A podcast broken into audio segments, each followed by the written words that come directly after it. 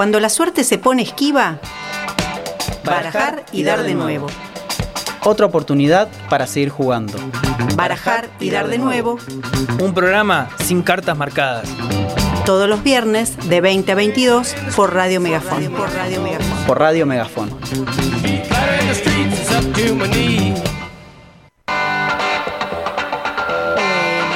Tardes a todos, a todas, a todos quienes que están ahí en este viernes de vacaciones.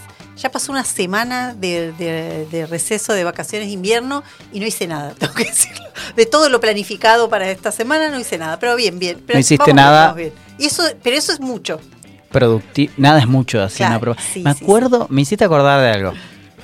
Había una profesora que estaba muy, muy indignada, profesora de cívica, eh, a quien quiero mucho, Basaco era el apellido. Ay, sí, fue profe de mi, de mi hija Malena. Bueno, le mandamos un, un gran abrazo a Basaco. Eh, no sé si nos está escuchando realmente, iba a decir que nos está escuchando, pero no, no Pero no creo. lo sabemos, No- pero- No, creo. No, no sabemos. Estaría muy orgullosa igual. ¿Por qué? Eh, no, por, por muchas cosas. Bueno, no, no, no, no quiero andar. Sería muy personal el, el recuerdo. Eh, pero me hiciste acordar que ella estaba muy, muy molesta con una, una mm, propaganda de John Fuss. John Fuss es, era Sí. la, la que decía nada es mucho. Y ella decía, no, no, no, ese mensaje es una mierda. O sea, no le no decía así, Sí, ¿no? sí. Pero decía, no, nada, nada es nada. Tipo, hagan No, cosas. pero hacer nada eh, es mucho para mí, que siempre hago muchas cosas. Entonces, hacer nada es ganancia, todo. No, no, Le total. siento que le gano al capitalismo, ¿entendés? Claro, ella lo que decía era que como no pueden, porque viste que llega un momento, no sé ahora, yo cuando era más joven, eh, me preguntan, ¿qué estás haciendo? Nada. ¿Viste? Y por ahí estaba haciendo, estaba hablando con alguien, eh, no sé, estaban jugando algo y como que mis viejos trataban de desentrañar qué era lo que estaba haciendo y me preguntaban, ¿qué estás haciendo? Y yo decía, nada, nada. y como que es, es eso lo agarró John Fuss y lo, hizo, lo volvió propaganda y evidentemente no le gustaba a la profe. Y yo creo que en, en parte tenía razón, pero estoy muy de acuerdo con vos que esto de no hacer nada, que no sé a qué refiere si es algo productivo o a que te tiraste y descansaste. Yo, por ejemplo, no tuve, o sea, no siento que tuve vacaciones, porque No, no, te veo muy a- este, ocupado. Te- En redes, en cosas, en sí. sí, las redes me es lo bien. mínimo, pero eh, No, yo te veo por redes, digo. Entiendo que eso se multiplica. En mi caso las redes no es, no es mi fuerte, ni, ni, ni tampoco me interesa estar demasiado ahí, pero sí, sí, estoy, estoy ocupado y no he tenido tiempo de. Pero bueno, celebro que haya, que hayas. Sí, sí. Así que estás bien. Estoy bien, bien. Fran, ¿usted cómo lleva su, su semana de, de vacaciones de, de Facu, no? Sí. Sí, vacaciones igual, en teoría, porque entré a laburar en un lugar nuevo, eh, así que bueno, laburando. Ah, bien. Tranqui. Bueno, ¿no nos va a abandonar? No. Sí, los voy a abandonar. Dios santo, ¿te perdón que se los diga acá al aire, pero es la verdad. Igualmente, hoy vine porque justo no me coincidía los horarios, pero mañana no sé. Uh, bueno. Mm, Así que estamos buscando Bueno, ac- activamente un lo vamos a- reemplazo. eh, y Te vamos a extrañar. Y si te despedimos antes de que te vayas. Eh, Podrían despedirme, pero no sé, capaz que el viernes que viene vuelvo de vuelta. Ah, bueno, no, no, eh, nos tomamos receso de la radio, así que el Claro. otro, tal vez. Está bien. Bueno, igual felicitaciones, éxitos con ese nuevo laburo que Total, viene, totalmente. viene bien. Y ahí este, nos están mandando fotitos y cosas porque nuestro compañero que nos abandonó, abandónico. Lo despedimos. Nos- Nosotros la gente nos abandona. Lo despedimos. Digamos todo. En la realidad, gente huye. a- Agustín, que estás escuchando esto, más te vale que estés escuchando esto, lo despedimos, Agustín. Sí, dice que, dice despedido. que nos está escuchando y que tengamos cuidado con lo que decimos. No, no, justamente no vamos a tener ningún cuidado. No, no, Es que- la idea. Encima que no está, nos amenaza. ¿Te das cuenta? Es Eh, un que- bajón no, esto. bueno, y, y, y a, y a Barbie también. eh, También nos abandonó. Que también. Otra abandónica. Otra abandónica. Eh, no estamos pensando en despedirla. Que sepa que, No, no. que, eh, queremos meter ahí una interna. Ah, no lo teníamos que decir esto. Bueno, pero Ah, bueno. lo decimos. Queríamos meter ahí una interna entre, entre Barbie y Agus, a ver si se peleaban entre ellos, a ver quién terminaba estando acá. Claro, Eh, bueno, cual. Barbie, tenés una chance, nada, eso. Eso, bien. Bueno, después de, de- de- de ventilar esto, sacar los trapitos al sol, como decía mi, mi abuela, ¿qué tenemos para hoy? Tenemos una entrevista muy... Tenemos una entrevista con alguien que está en China. Eso y esto no es un eh, yo sé que hablo muchas veces en joda y nadie me toma en serio. En general no me toman en serio, hable en serio o en joda. eh, está en China. Y nada, la- se las dejo picando. ¿Por qué Uf. estar en China? ¿Qué está haciendo en China? Pero está Ya en China. estar en China es un, es un montón de, de- de preguntas que me surgen. Es, es que la- es China es como el, el lugar hoy que se vuelve muy misterioso por la cantidad de prejuicios, la cantidad de eh, preconceptos, por, Sí, tal cual. por lo interesante que es la historia de China. O sea, es un lugar que más allá de ser uno de los eh, centros geopolíticos más importantes, también tiene 5.000 años, no sé, digo 5.000 porque es hasta donde más o menos yo conozco, de historia, dinastías, eh, pensadores, nada, un lugar muy fantástico. Entonces supongo que debe haber mucho interés. Eso por un lado. tenemos Eso por un lado. Tenemos columna amiga, va, va a estar su tocayo Nico Coco, nuestro físico de cabecera, hablando de esas cositas así raras que le gusta hablar a él. Eh, no está Agus para angustiarse con el que no entiende, así que vamos a... Pero va a estar telefónicamente porque está también muy de vacaciones con mucha cosa, así que lo vamos a tener acá también este, por teléfono. Y mm, tenemos este datito random. Hay datos, hay datos. Datos random. Que dicho sea, bueno, quise buscar datos random acerca de los datos random, pero no encontré. Si alguien sabe acerca de eso y, y nos está escuchando en este momento, por favor le pido información. Bien. O sea, Bien. datos random acerca de los datos random. No sé si es una recursividad, ¿no? Es como Sí. los datos random generalmente se dan eh, al dos, a los dos minutos de la conversación, no sé. Ponele. Estoy tirando Sí. algo que es inchequeable y que es random, pero que no es cierto. Podría pasar que existe. Bien. Está bueno, sería bueno tener datos random acerca de los datos random. Sí, tipo, existen dos millones de datos random en el mundo. Eso es un dato random acerca de los datos random. Bueno, y tenemos eh, efeméride musical. Vamos a hacer un bloquecito de música porque el 13 de julio es el Día Mundial del Rock. Así que vamos a estar recordando eso, por qué, y escuchando un poquito de música de ese momento. Y mm, vamos a pensar al aire sobre los problemas. Problemas. Problemas. Bien.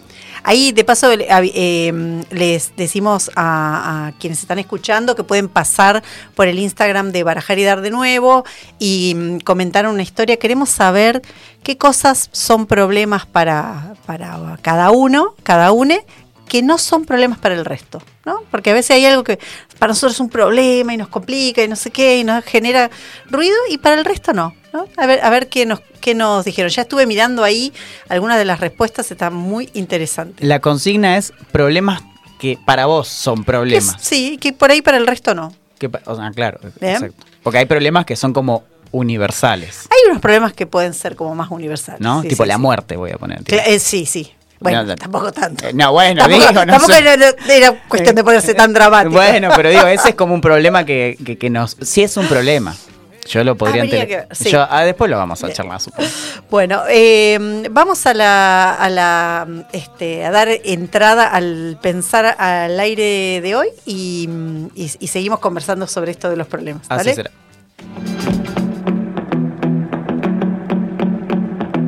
Pensando al aire. Pensando al aire. Pensando al Ideas que te dan un respiro.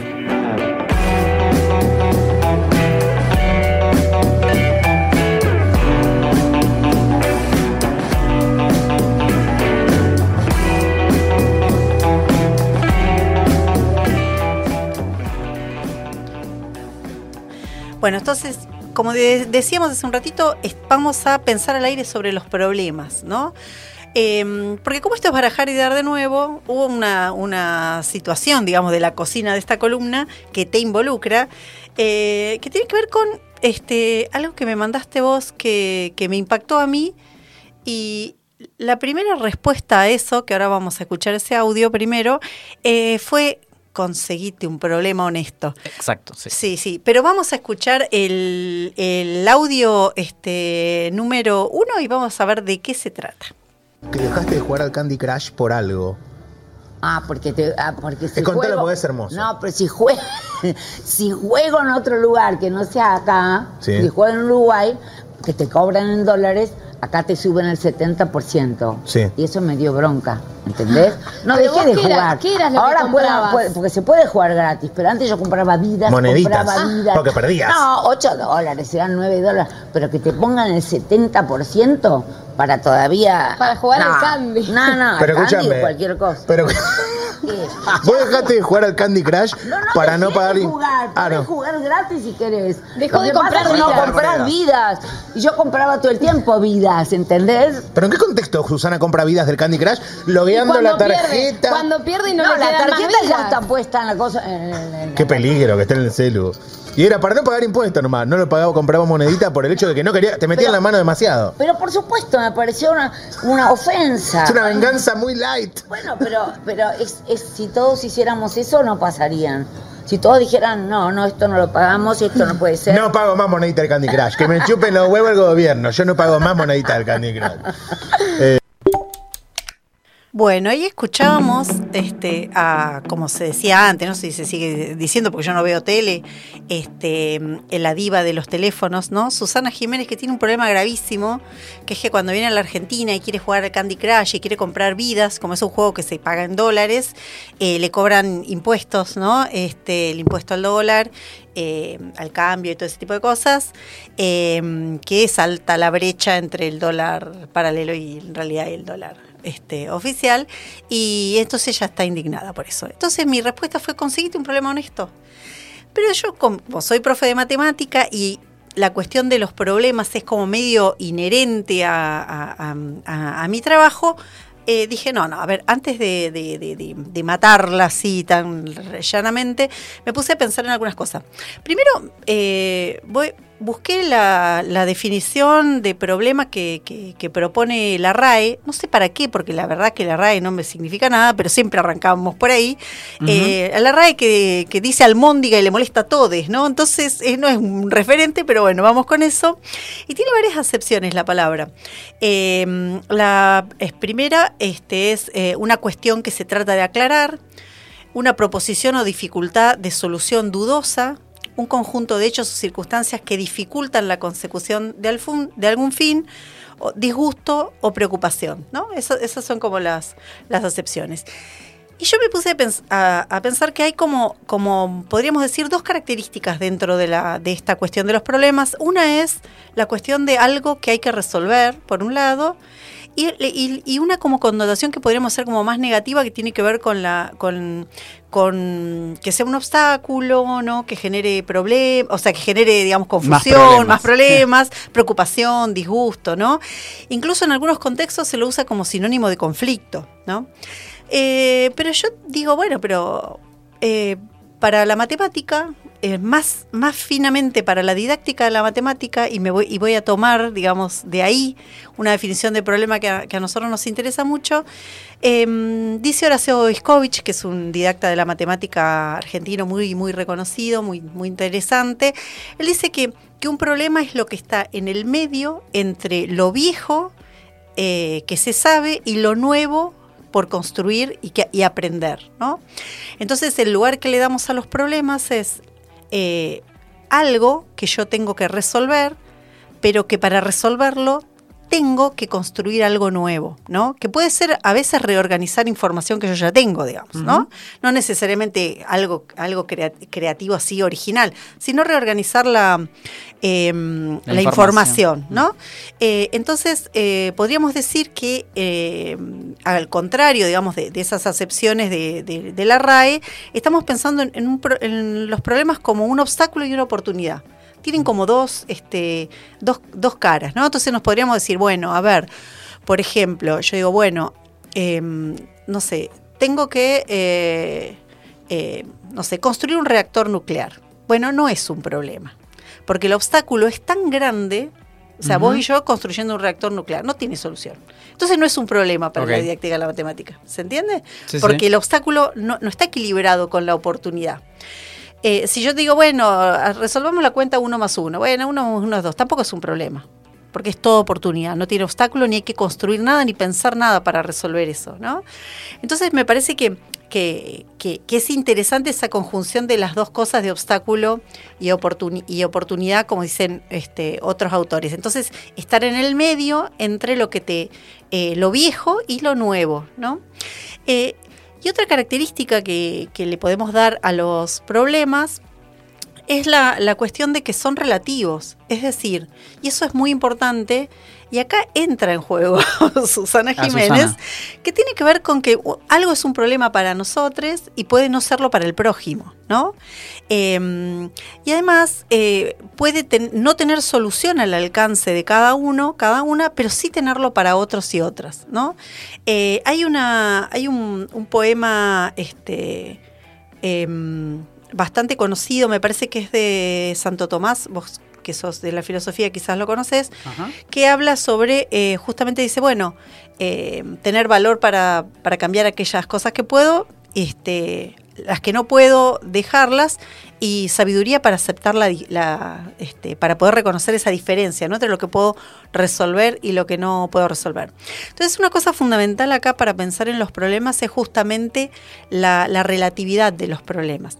Y en ese sentido, eh, los problemas, hay problemas que pueden ser como más generales o, o- más universales y problemas que pueden ser como más de índole, mm, digamos, eh, individual, ¿no? Entonces, eh, podemos decir, bueno, los problemas sociales, el hambre, la pobreza, la desocupación, son problemas que tienen solución, ¿no? La inflación, ¿no? Este, hoy se dieron los datos de inflación del mes de junio, que vino un poquito a la baja, pero igual sigue así como pum para arriba Qué buen problema. es un gran problema que uno al, a priori parecería no tener solución, pero sí, sí debe tener, porque en otros países no hay esta. hay, Claro. ¿viste? O sea, que debe tener alguna solución o alguna Hay cosa. mundos, imagina, yo ahí me pongo del lado de la lógica, ¿no? Mm. Eh, espero ser eh, claro, pero hay un mundo posible en el que existe una Argentina sin inflación. De- digo, Argentina sin inflación no es una Argentina sin inflación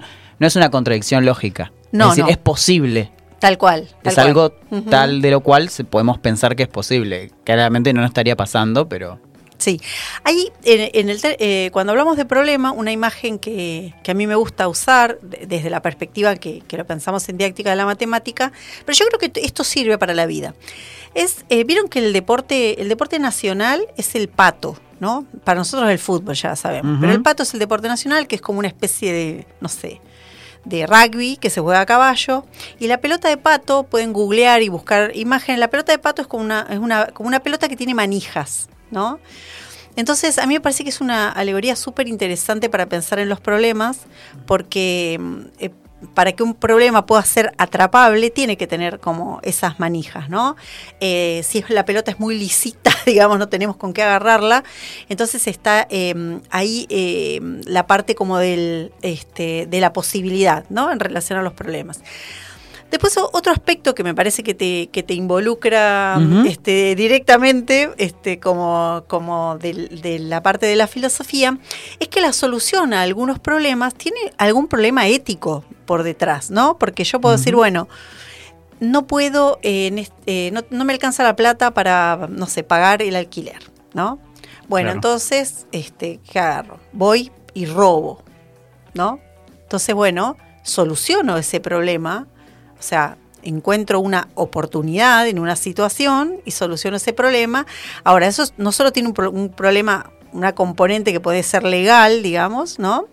Eh, pero también tiene como un componente ético. ¿no? Claro, sí, Yo me llevo mal con alguien y podría matarlo, por ejemplo. Y resuelvo el problema, ¿no? Sí. Pero está reñido con, además de con la ley, con la ética, ¿no? Entonces los, la, la cuestión de la, de la dimensión de, de los problemas eh, tiene siempre, o, o en muchos sentidos, eh, cuando salimos de los problemas escolares y eso, los problemas de la vida, digamos, un, co- un componente mm, eh, Ético. ético. que es Mm. como, como interesante, ¿no? Entonces, eh, el- lo, lo- con lo que me quería quedar hoy es que cuando pensamos en, en problemas, eh, siempre, eh, independientemente de, digamos, de Susana Jiménez, seamos un poco empáticos, porque eh, algo que para nosotros puede no ser un problema, para otra persona sí. Entonces, está bueno tener como una mirada empática sobre, sobre las cuestiones. Eh, eh, y en vez de minimizar lo que para otras personas son problemas, está bueno escuchar, ¿no? acercarse y tratar de, de captar la dimensión que tiene eso para, para otras este, personas. ¿no?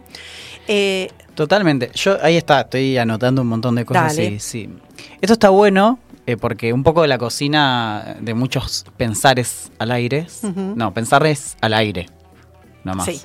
Eh, es eh, que las eh, que aquí quienes estamos en el programa no sabe mucho de lo que va a hablar la otra persona. Entonces está bueno, yo voy, tomando nota, ahí voy tomando nota.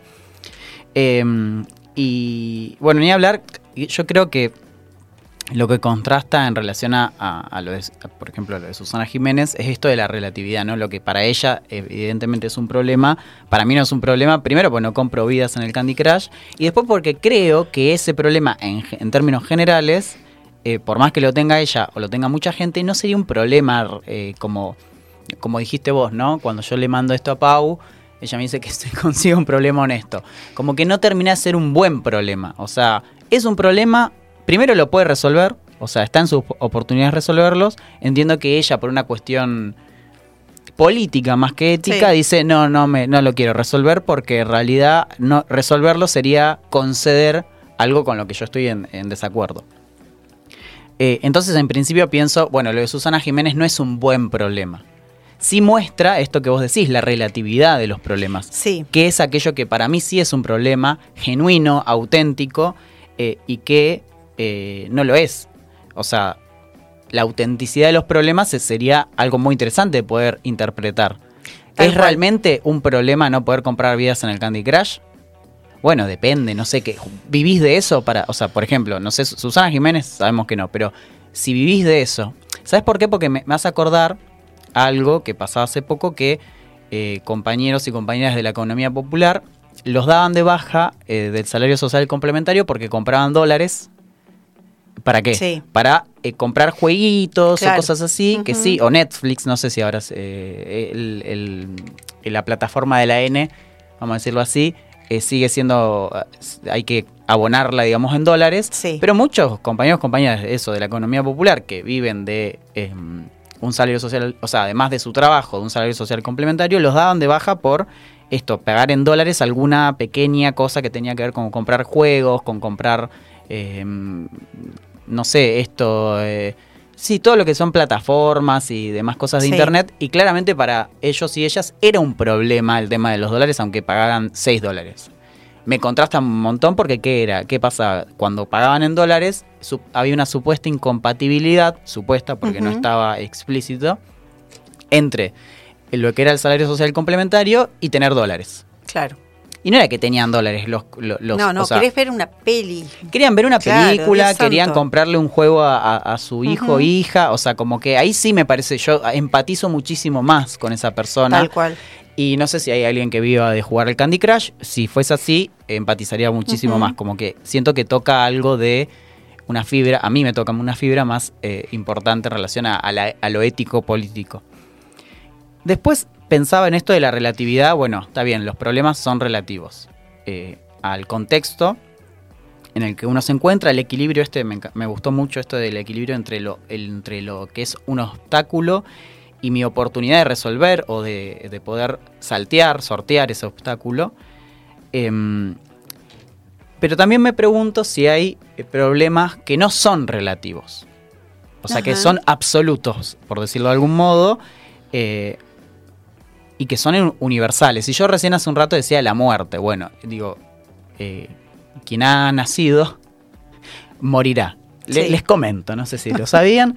eh, va Qué a morir. notición que nos acabas Claro, de dar. va a morir. Pero en general no lo, no lo tomamos como algo que no ejercitamos, digamos, eh, eh, la noticia de que nacimos y nos vamos a morir. Más allá de que lo que crea cada quien respecto a la muerte es como un problema.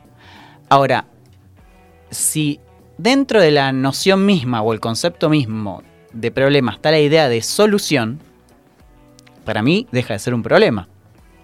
Claro. Yo siempre le digo a, mis estudiantes en general, como un acto de provocación más que como una certeza, de que la muerte no es un problema porque no tiene solución. No, tal cual. Entonces, si no tiene solución, ¿es un problema? No. Bueno, grandes asuntos de la vida, cotidiana o no cotidiana, no son problemas porque no tienen solución. Entonces, si dentro de esto, digo, de, de lo que definimos como problema está el hecho de ser soluble, bueno, lo, Claro. lo que no es soluble, bueno, el problema es, eh, o el problema ahí acá sí, porque esto sí podría tener soluciones, ¿por qué nos hacemos problemas sobre cosas que no tienen solución? Tal cual. Sí, sí, sí. Y eso sí tiene solución. Sí. Bueno, decir, che, ah, no tiene solución. Ah, listo, me despreocupo. No es tan fácil. Si fuese así, No. Sería muy sencillo. Em, digo, hay una dimensión irresoluble, irresoluble de lo que conlleva vivir, de lo que eh, conlleva vivir humanamente en este mundo, con la que nos tenemos que amigar un poco. Es muy misteriosa a veces, digo, en el caso de la muerte puede ser así, a veces no es misteriosa, a veces simplemente es esto que vos decías, eh, ¿qué, qué posibilidades existe que vos y yo creemos un reactor nuclear? Y nada, habría que ponerse en campaña Capaz para que ver... con Nico Coco lo podemos hacer, Con que Nico físico. Coco. Ahí tenemos Te- más chance. ¿eh? es- Suben las probabilidades, Sí, sí, suben sí. las probabilidades eh, y quizá, bueno, haya que buscar, eh, no sé, financiamiento, nos cueste un montón y la distancia entre los- lo que es obstáculo y lo que es oportunidad es, mm, se vaya como o equilibrando eh, y llega un momento donde eso sea posible de resolver. Digo, no sé, supongamos que yo hoy quiero ser presidente. Bueno, no, hoy imposible. Y está como difícil. Incluso en términos Yo, te, yo te- legales. te, te- te tengo fe, no es que no te tenga fe, pero, este, Pero- raris. Sería imposible porque, no sé, ya hay una campaña presidencial, ya están los precandidatos, yo tendría que destruir el sistema. Ya me tiene podrida la campaña. Ah, Cada bueno. 30 segundos en la televisión hay un random hablando de cosas. De, de cosas, de cómo Sí, resolver sí, el país, sí. de hecho, de muchos problemas. Pero digo, es muy difícil. Dice Nico que no cree que, no nos, que nos puede ayudar con el reactor. Bueno, eh, Nico, estás comprometido Claro, en este Dios programa, santo. por favor. Eh, y en eso, eh, digo, eh, bueno, eso sería ir en contra de un montón de cosas. Ahora, tampoco es un, es un mundo lógicamente imposi- imposible donde yo sea presidente. Digo, no, no es que lo quiera hacer tampoco, sino que es lógicamente posible. Ahora, hay cosas que yo no puedo hacer. Por ejemplo, un cuadrado redondo. Construir un cuadrado redondo no es un problema porque es imposible lograrlo. Entonces, ahí tendría que de- yo de- desistir de mi deseo de crear cosas que son imposibles y ahí resolver ese problema que tengo conmigo mismo. Y después hay algo que creo que es muy interesante, más allá, inclusive en esto de lo contextual, que es lo oportuno y lo inoportuno. Hay, eh, hay una palabra en griego que es kairos para hablar del tiempo oportuno, cuando algo se vuelve oportuno. Hay momentos que son inoportunos. Claramente, si uno pensara hoy lanzar, sea candidato para algo, estaría siendo inoportuno porque eso ya pasó. Tal cual. El tiempo donde vos tenías para hacer eso ya pasó. Sí. No podés hacerlo. Eso le da, le da eh, otra dimensión a la relatividad de los problemas que tiene que ver con que eh, es relativo a, a- a cada persona, también podríamos decir que puede ser relativo a comunidades, ¿no? Comunidades en el sentido general, digamos, una comunidad de, de- como un pequeño grupo, ¿no? O no, eh, o- pero también es relativo en el tiempo, algo que para nosotros es un, un o sea, los problemas de los niños, las niñas, Claro. que es muy interesante conversar con ellos acerca de las cosas que les preocupan y los problemas que ellos este, tienen. Eh, es, es como muy interesante y ahora cuando lo miramos a la, a la distancia, y no son problemas para nosotros, nosotras ahora, pero está bueno cuando... Aprovecho para decir, cuando hablamos con niños y niñas y les preguntamos sobre sus problemas, sobre sus preocupaciones, no reírnos porque para ellos eh, para ellas son grandes problemas. Entonces está bueno, eh, digamos, escucharles, ¿no? Y, tratar de, ente- de- de entender, eh, di- digamos, to- retomando esto que vos decís, de eh, esa relatividad que también tiene que ver con el tiempo, ¿no? Con el tiempo etario y con el tiempo eh, social, quizá. Ah, sí, eh, sí. Es un, por ejemplo, sería un muy gran momento para, no sé, proponer eh, cosas de cómo resolver, más allá de si yo, vos o, o acá quisiéramos esto, sacar, hacer una, una campaña presidencial, pero es un gran momento para hablar de, de, no sé, de los problemas que tiene la Argentina. Sí. Si nos quisiéramos hacer famosos con eso, bueno, tendríamos un sentido de la oportunidad bastante adecuado porque es un momento donde eso está en la agenda de todo el mundo. Tal cual. Y ahí me, me- me gusta esto de, de- de hablar con las niñez, eh, porque eh, creo que también podemos transmitir problemas que eso, que no lo son. Eh, no lo son en el sentido de su, de su eh, carácter resoluble o irresoluble. Eh, obviamente que no, no podemos, reírse o burlarse de- del problema ajeno cuando uno no, no, no opera con compasión o con empatía sería un, grave error ético para mí. Eh, Pero eso que nos parece pequeño puede ser grande del otro lado, eso que nos parece malo puede ser bueno del otro lado.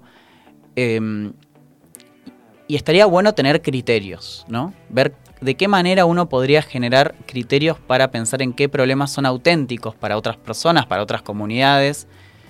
eh, y encontrar si además eso eh, entra dentro de lo que pensamos como problemas. Y si no es, eh, digo, amigarse con la parte que tiene de irresoluble la propia eh, vida, la propia, la ajena también, y lo conveniente o inconveniente que supone eso, ¿no? El Tal obstáculo, el obstáculo de em, vivir, digo, no es un obstáculo.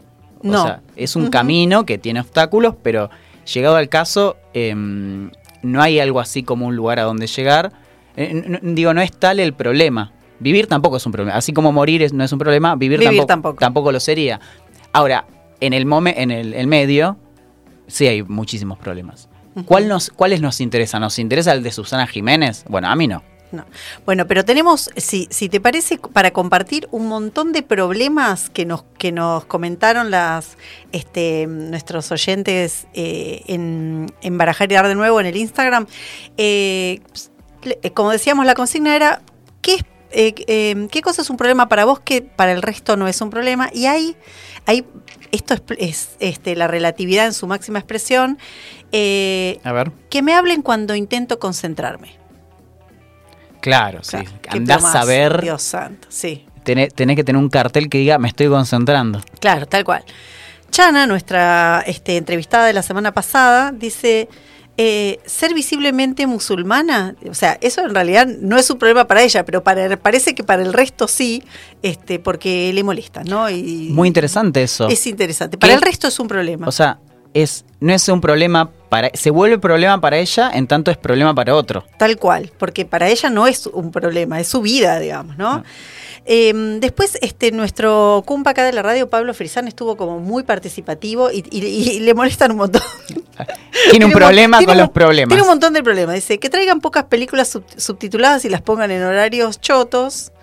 Eh, los terraplanistas y los Pará, antivacunas. pará, pará. Volvé al anterior. ¿Cómo?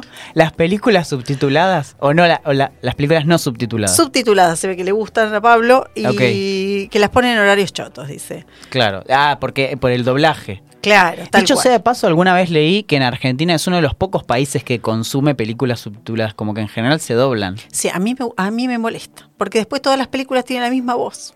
No, no, yo estoy de acuerdo, ¿eh?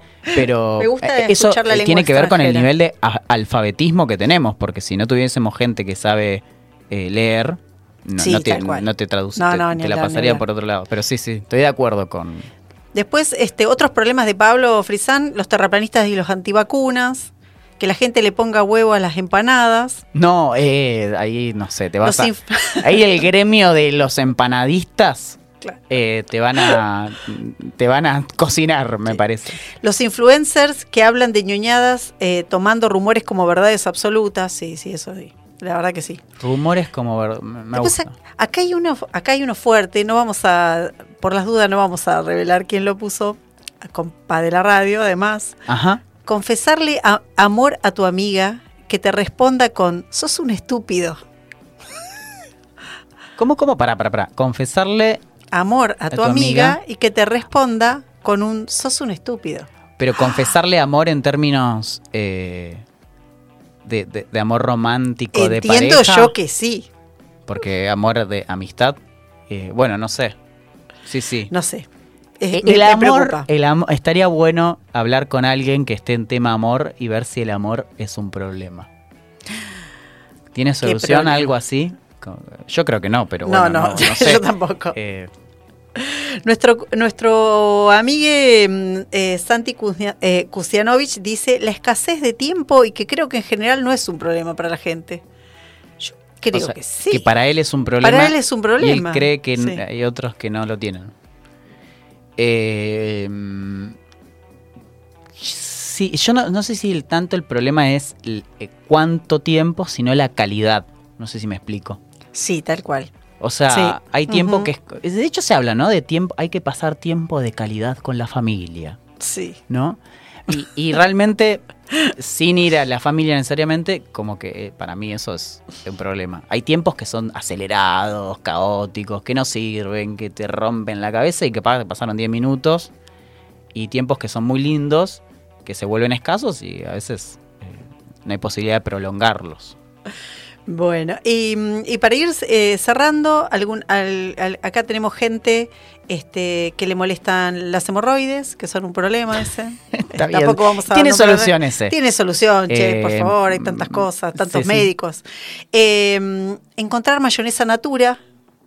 No sé por Muy qué. relativo Es ese, muy muy, relativo. relativo. O sea, ¿dónde vas a comprar? Un colega de, de- de otra radio pone todo, soy una bolsa de mañas. Todo. O sea, Wow. todo es un problema para él. Soy Bienvenida a la filosofía. Así que este, hay, hay gente que tiene problemas con el jefe, gente que tiene problemas para dormir, eh, eh, el ajo, ¿no? Los preparativos para el viaje. claro, ahí el ajo, no, no, no, a joderse. No, porque hay una persona alérgica al ajo. Ah, bueno, sí, bueno, sí, no, es sí, un problema, alergia un al ajo, sí. sí, sí. Eso es un problema. Este, Además, es peor que la muerte eso. Los preparativos para un viaje, dice un, un amigo. Eh, así que bueno, hay como eh, de todo, de todo, de todo acá. O sea, la relatividad de los problemas ha estallado en su, en su máxima eh, expresión. Pero bueno, para, para cerrar, lo que va- vamos a escuchar, como así como empezamos esta columna con Susana Jiménez y sus problemas con Candy Crush, el dólar y los impuestos, vamos a escuchar, este, porque hay que darle un poco de seriedad a alguna cosa, vamos a escuchar la respuesta que le da el, este, el representante de ARBA, que es la agencia de recaudación de la provincia de Buenos Aires. Eh, vamos a escuchar el audio donde él le responde a Susana Jiménez respecto de sus dichos sobre pagar impuestos sobre, al dólar. Lo que, lo que te puedo decir, no, sobre Candy Crush, no, hay servicios digitales que pagan ingresos, pero lo que te puedo decir es que en dólares paga lo mismo. O sea que tiene un error de concepto ahí, Susana.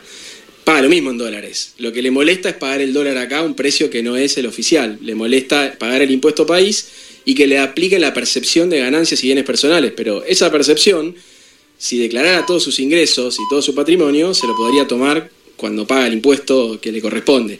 Pero bueno, eh, es, la, es la historia de, este capitalismo de guaridas fiscales y offshore, ¿no? Esto de ir a, a fijar residencia en un país que pagan pocos impuestos. En definitiva, son los ricos del país que no quieren pagar impuestos, desfinancian el fisco, hay que endeudarse, hay que pagar la deuda.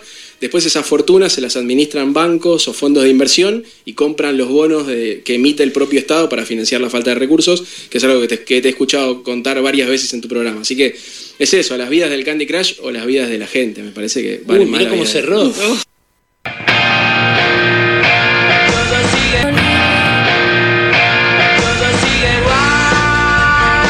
Columna amiga, columna amiga. Es viernes y en Barajar hacemos previa. Birra, pizza y amigues. Birra, pizza y amigos. Birra, pizza y amigues.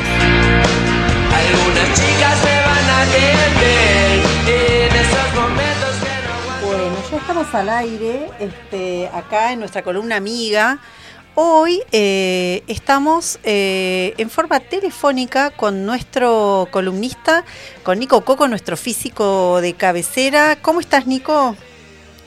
¿Cómo andamos?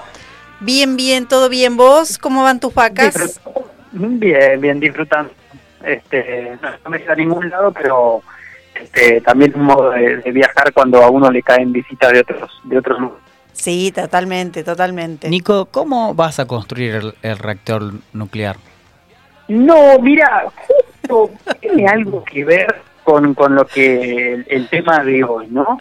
El agua, digamos, como una parte eh, importantísima dentro de los reactores nucleares. Pero más allá de contar generalidades muy superficiales, no sé si podría, o mejor dicho, tengo la, no es un problema para mí, tengo la certeza de que no sería capaz de construir. Me parece perfecto. Bueno, entonces no es un problema. Bien, eh, hoy eh, no sé si queríamos, si, si hablar un poquito de- del tema de hoy. Dale, dale, te escuchamos. Eh, me llamó la atención lo, lo que estaban charlando, ¿no? El, el tema de, de la relación problemas.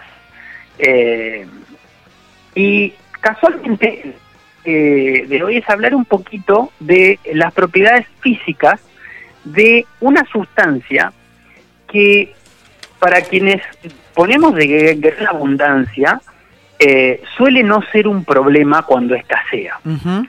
Y sobre todo cuando no tiene disuelto sal. Estamos hablando del agua. Ajá. Y pareció como in- interesante. Es una sustancia que es tan abundante, eh, por lo menos eh, en estado líquido y salado. Tal cual. Es uno de los materiales de las sustancias más abundantes en el planeta y que em, además suele, digamos, estar disponible, digo, lo que estamos charlando por lo menos acá y en general, más allá de justamente problemas de cuando hay un exceso, ¿no? Eh, no dimensionar el, el- las propiedades que tienen, lo importante que es dentro de, de la vida y lo importante que es dentro de la vida de los humanos, ¿no? Porque siempre uno habla de la vida, piensa, bueno, la vida de los humanos, y no. Eh, compartimos este lugar con un montón de otras especies y en general, para prácticamente el 100% de las especies, el agua, digamos, sería imposible sin, perdón, la vida sería imposible sin, sin agua. Así que la idea de hoy es, es charlar algunas cuestiones, con, que pensemos, digamos, algunas cuestiones que hacen del agua una sustancia casi irrepetible, en realidad irrepetible, y que, y que lo diferencian, o sea, mucho. Porque tiene algunas cuestiones que eh, agua y algunas otras sustancias. Y vamos a hablar más que nada de las cuestiones eh, físicas de la propiedad. Sí, pues si yo no soy químico, digamos, podríamos estar meses hablando ¿no? de propiedades físicas del agua, pero encima de química, muchísimo más. Eh, una de las cuestiones que, que tiene el agua, y es como bastante clara y, y- y visible en nuestra, en nuestra vida cotidiana, es que el, cuando, está en, o sea, cuando cambia de estado, sus propiedades son notablemente diferentes a lo que el resto de las sustancias, al resto de las sustancias les pasa cuando cambia de estado. Por ejemplo, la mayoría de las sustancias, cuando se vuelven sólidas, son más densas, es decir, que la misma Ah. cantidad de masa ocupa menos volumen. Eso crea algo que incluso como estamos tan acostumbrados a verlo en el agua, no nos olvidamos de que en realidad al resto de las sustancias le pasa de que cuando se vuelven sólidas, al ser más densas, se van al fondo. Claro. Es decir, si yo agarro, Claro. por ejemplo, un bloque de eh, acero, Sí. sí, de hierro, en estado sólido. Lo pongo en la, en la temperatura, digamos, de equilibrio entre la fase líquida y sólida, es decir, el, el equivalente del agua, digamos, de, de- de lo que sería el, el punto, o sea, lo que sería el punto de fusión. Sí. Es decir, cuando se, se licúa o se, o se condensa el agua. Uno pone ese bloque y se va al fondo. Claro, lo que pasa es que usualmente y no disponemos de un crisol a mil grados, mil y mil doscientos grados para hacer estos juguetes. Y solemos hacerlo con agua. Estamos tan acostumbrados a que el agua en estado líquido flote que eso no darle importancia. Por Sí. ejemplo, hay algo, hay, hay algo interesante, ¿no? Esto de pensar problemas donde tienen una manija desde la cual empezar a pensarlos.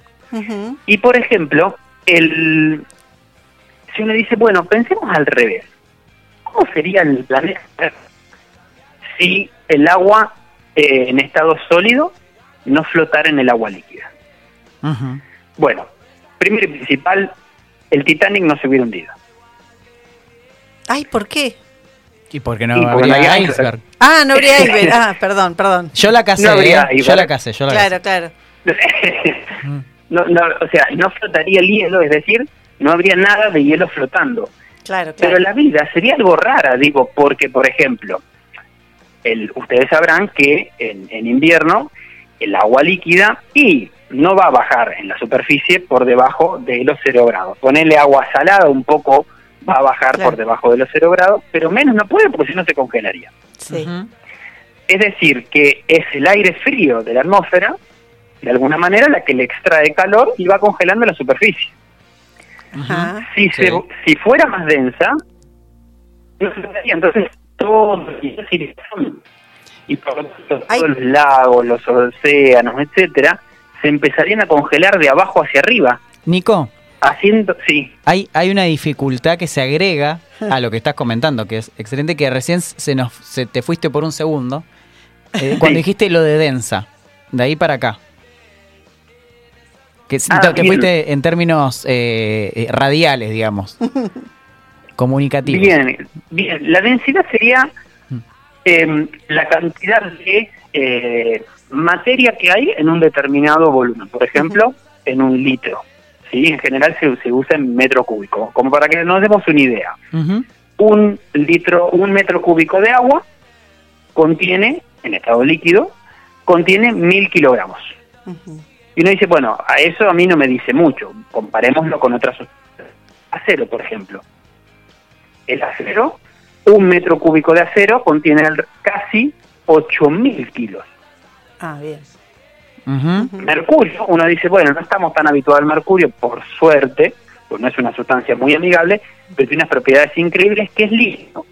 Y su densidad es de 13.000 kilos por metro cúbico. Es decir, un metro cúbico de mercurio contiene 13.000 kilos de metro cúbico. Mm. ¿sí?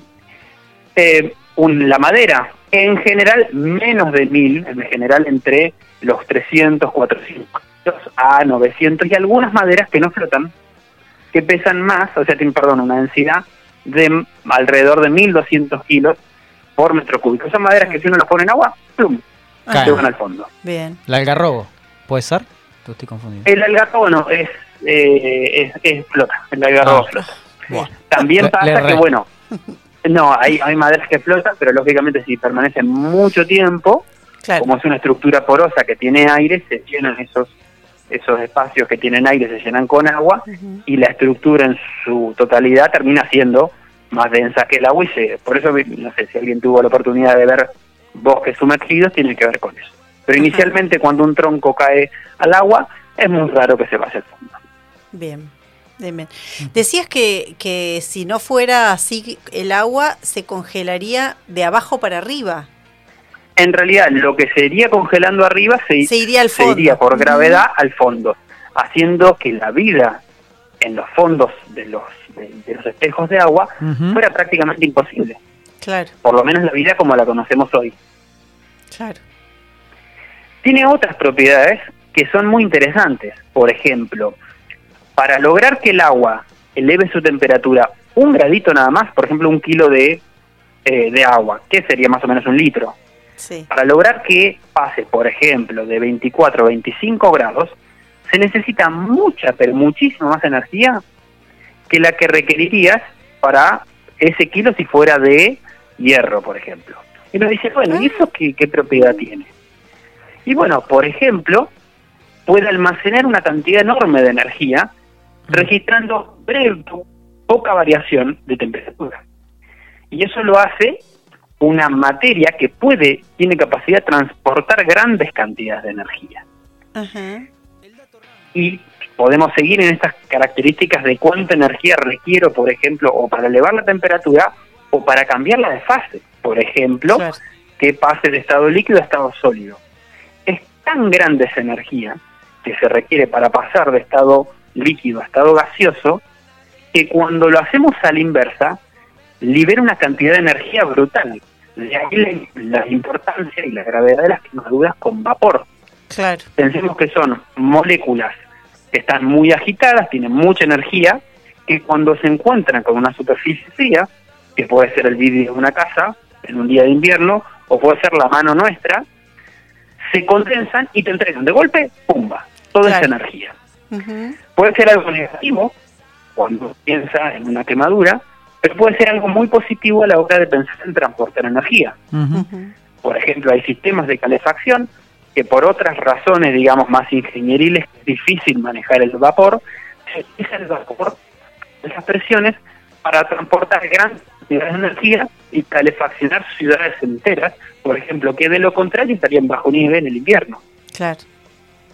Es decir, esta capacidad increíble que tiene el agua, que la diferencia muchísimo de otras sustancias, eh, tiene aplicaciones, digamos, no sé si aplicaciones es la palabra, pero explican un montón de cuestiones que pasan desde climáticas hasta biológicas y después un montón de aplicaciones ingenieriles. Y es tan maravillosa el agua y tan abundante que estas cuestiones solemos ni pensarlas y la usamos como si fuera un, un- una- un recurso, digamos, Sí. inagotable y pensemos que apenas nos llega el 2% del agua disponible en el planeta que está en estado líquido. Y para consumo humano es muchísimo menor esa cantidad disponible. No, tremendo. Eh, te, espera, te- eh, te hago un, a ver, decime si esto es un ejemplo de lo que decías de A la ver. densidad. Eh, Viste que si pones el agua a congelar en la cubetera y lo llenas a tope, se te rebalsa después porque aumenta el volumen. Eso hace que aumente Exacto. la. Viste, yo sabía que. Eso es un problema, ¿ves? Eso es un problema, es un problema. Y es más, es más, hoy nosotros no pensamos mucho en la escasez de agua, pero hablando de Susana Jiménez, y bueno, en el país donde ella está, no creo que a ella particularmente le falte el agua, pero Sí. bueno, es un gran problema, porque bueno, también es bastante densa el agua comparada con otros materiales, y entonces el transporte se dificulta bastante también. Sí, tal cual. Que estaba pensando eh, la, la sutileza de lo que nos estás trayendo, porque tiene que ver con la composición, si, si yo no entiendo mal, ¿no? Con la composición físico-química y en, y en parte eh, sus, sus usos energéticos en relación al, al mundo que vivimos. Como que las preguntas que a mí me dispara esto de lo que vos decías, ¿qué pasaría si fuese diferente la composición del agua? ¿Qué mundo tendríamos? Em, Totalmente. Y, y, por otro lado, algo que estamos viviendo, que, que- que bien lo mencionabas, es qué pasaría si fuese escasa. Algo que en, otro, en otros lugares está pasando, evidentemente. O sea, eh, y, y además tiene explicaciones eh, científicas, no es que pasa porque, porque sí y demás. Y, y pensaba en eso, no sé si vos tenés ahí pensados mundos eh, diferentes. Yo hace poco te comento Se esto. eso último. Ah, perdón, no, que, que es- estaba pensando que si habías pensado en contrafácticos de, bueno, ¿qué pasaría si realmente fuese escasa el agua? Eh, Es que en realidad, sí, perdón, en realidad es escasa. no quiero ser Sí. no quiero ser agua fiesta hablando de agua, eh, pero en realidad el agua sí es escasa en, en un estado que tenga pocos solventes, Claro. Claro, eh, en- poco- pocos solutos, perdón, pocos solutos. Es decir, cosas que estén, materiales que estén dentro del agua líquida, ¿sí? Principalmente lo que hay es sal, o sea, la mayor cantidad de agua que hay en el planeta es agua que no está disponible ni para consumo humano ni para consumo de la mayoría de las especies que no son marinas. Claro. No, buenísimo. Eso, de hecho, habla también de cómo entendemos, eh, eh, recién hablábamos, eh, creo que nos estabas escuchando, de lo que es relativo y no, bueno, para nosotros acá en Argentina pareciera como que no es escasa porque uno abre una canilla y sale agua y claramente eso pareciera que, nada, vos recién hablabas del 2% de agua líquida, si no, mal- te malinterpreto. Hace poco veía unos, hace un tiempo, veía un par de, de, mm, de videos de, de una cuenta de YouTube que subía así como era vida que era basada eh, en otras sustancias que no eran agua. Vida a base de, no sé, por ejemplo, de nitrógeno. Y a mí me flashaba, yo no, no tengo los recursos para entender. Pero son contrafácticos que a mí me, me dispara esto de lo que estás diciendo de la sutileza de la composición físico-química de nuestro mundo, de cómo eso después tiene sus eh, correlatos energéticos y quizá de lo que está pasando ahora actualmente en Uruguay, que es algo, es un lugar, no, no es que pase eh, puntualmente en Uruguay, viene pasando en muchos países del mundo y eso... eh, Parece estás- que se nos cortó la ¿Estás ahí, Nico, o no estás ahí? No estás ahí. Bueno, sigo hablando yo. Voy co- comento esto de, de lo que mm, eh, hace un tiempo veía eh, en YouTube una serie que se llama Be- Beyond Life, que sea, es como más allá de la vida. Ahí lo estamos llamando. Ahí lo estamos. Ahí lo- está. Ahí volviste, Ah, volviste. volviste, Nico. Ahí volví. Nos, ¿Se cortó? ¿Nos estabas escuchando o no? Eh, no, no, no sé si en vivo, ah, Ok. bien, bien. porque a veces tiene un delay.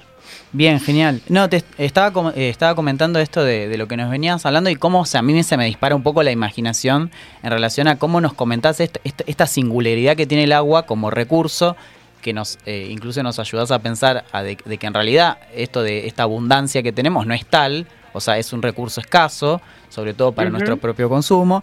¿Y qué mundos eh, se te aparecen a vos? Y esto lo decía en relación a unas series que vi, una que es Beyond Life en, en YouTube, que la pueden eh, Ajá. buscar, y que habla de vida basada en, en, en, en otras, en otros componentes químicos que no serían el agua. Y después hay una serie en la plataforma de la N, que no puedo recordar el nombre, pero es algo así de vida alienígena, donde también aparecen eh, vida que no está basada en agua, ¿no? Y como que te cambia el mundo, básicamente. Literal, o sea. ¿no? Sí. Sí. Y, y no esto de los contrafácticos, de qué pasaría si fuese diferente la composición del agua, qué pasaría si realmente no fuese escasa, si no sé, si el 50% del agua fuese eh, en estado líquido, no sé si, si has pensado en esas cosas, pero me, me- me haces eh, pensar en mundos utópicos donde la ciencia cambiaría mucho, no sé si me explico. Sí, sí, sí. Primero que nada, es, eh, hay otras sustancias que hay una particular que tiene unas propiedades similares, que es el amoníaco, Ujú. que Ah. uno pensaría, digamos, que es, eh, de hecho, justamente por eso se lo utiliza mucho en, en sistemas de refrigeración, por Sí. ejemplo, en la zona. Este, yo no sé si los más modernos siguen utilizando, yo creo que sí, pero se utiliza mucho el amoníaco como eh, refrigerante. Y la Tierra no siempre tuvo la composición y, la forma en la que la conocemos hoy, y ha tenido y tiene presente, hoy se llaman extremófilos, son eh, justamente organismos que viven en condiciones eh, extremas, pero que pueden haber sido las condiciones primitivas original- originales de eh, la vida en la Tierra. Es decir, que no solo podemos pensar en, en mundos diferentes, sino que podemos pensar en si siempre la Tierra, cuando tuvo vida, fue en estas condiciones, con el agua como una de sus principales, eh, uno de sus principales medios. Eh, y sí, efectivamente se puede pensar en, en otros, en, eh, en especies que no requieren o que, no sé si no requieren agua, pero por lo menos no en la abundancia que, que nosotros pensamos. Voy a, voy a agendar esas series que, que, que mencionaste. Y fíjate esto que vos, que vos trajiste, cómo nos vuelve un poco a lo que, a lo que estaban charlando antes de entrevistarme, que tiene que ver con esto de qué, qué es un problema y qué no es un problema. A veces pensar qué sería distinto si tal cosa no fuera así, por ejemplo, si el agua no tuviera las propiedades que tiene y no tuviéramos una sustancia que tenga esas propiedades, ¿cómo sería el mundo? Es decir, algo que no está problematizado, al pensar en su ausencia auto- automáticamente puede llegar a ser un problema. Bien, Totalmente. buenísimo. Bueno, nos quedamos co- con eso para, para seguir pensando. Y bueno, te damos las gracias por estar en esta columna amiga. Y bueno, ya la próxima será en- acá en, en persona, seguramente. Por supuesto. Bueno, te mando un abrazo, Nico. Gracias, chao, gracias chicos, por hacernos bien. pensar. Un besito. Chau, Gracias a chau. ustedes. Besotes, buen fin de Bueno, así pasó nuestra columna amiga sobre el agua. Muy interesante, me hizo pensar un montón. Eh, vamos a, um, una musiquita, a la tanda de la radio y ya volvemos.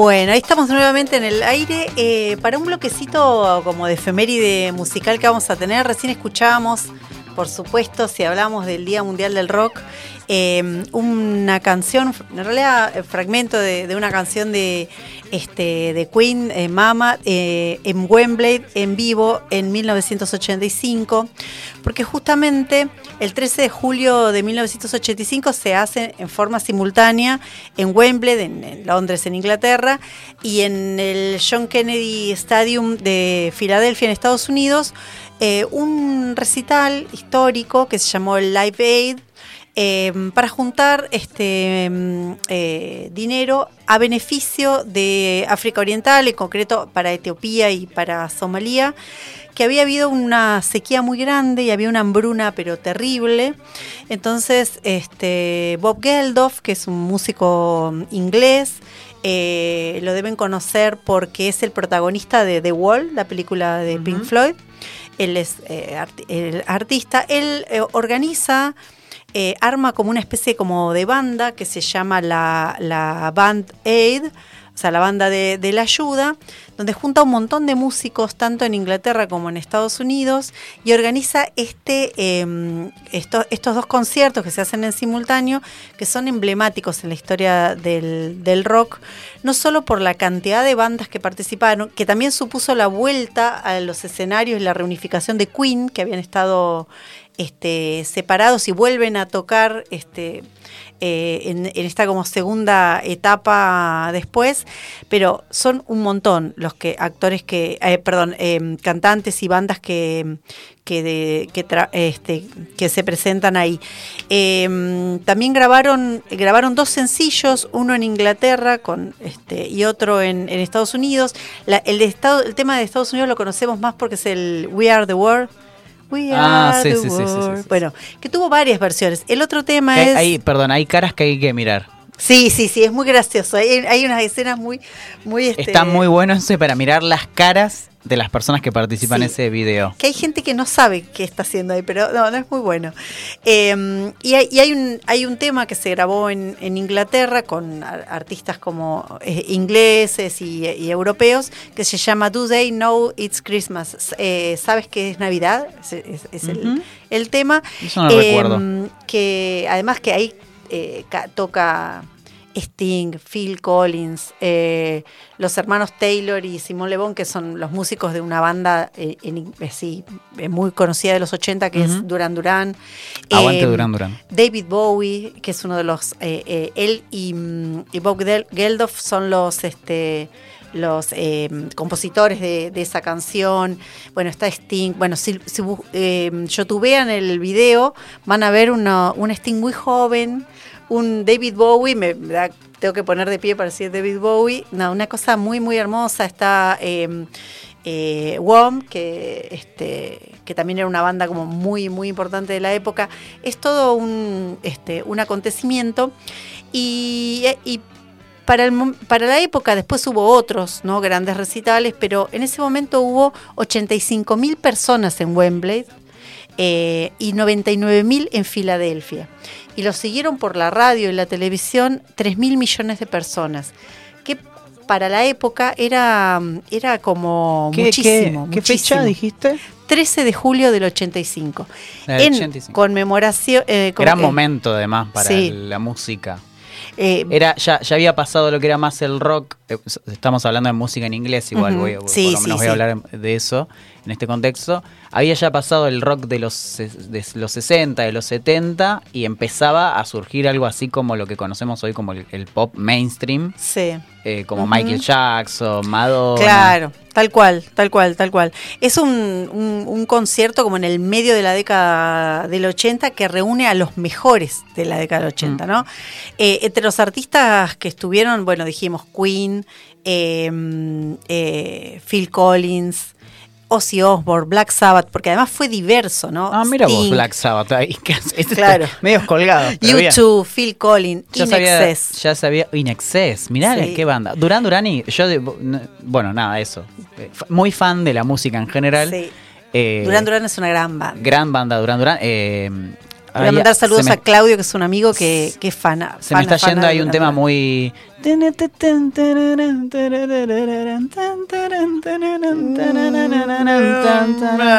Muy, muy, muy conocido por la gente Bueno. que conoce Durán Durán.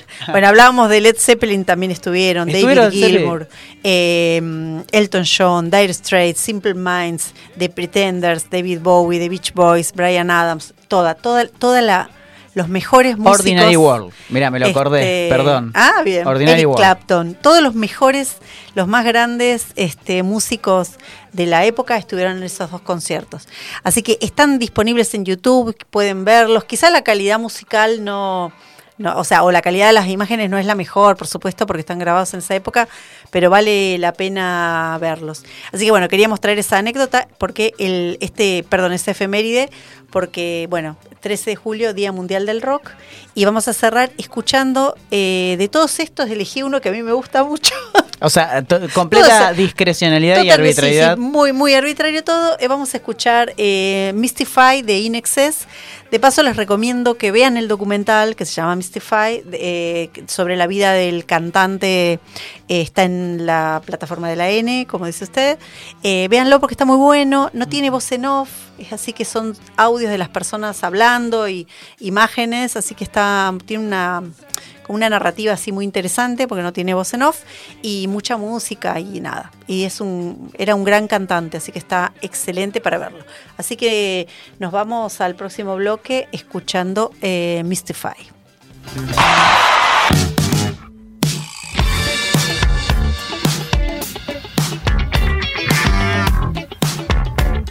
Barajar y dar de nuevo. Buscando la tercer cara de la moneda.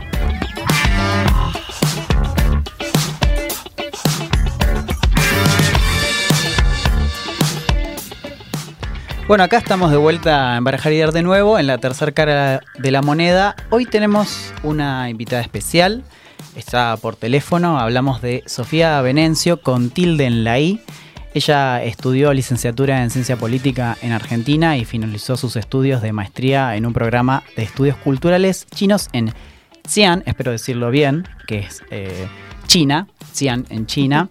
Eh, actualmente forma parte del grupo Arqueologías del Porvenir, radicado en Córdoba, y sus intereses se vinculan a, a los modos de organización en el marco de la crisis ecológica.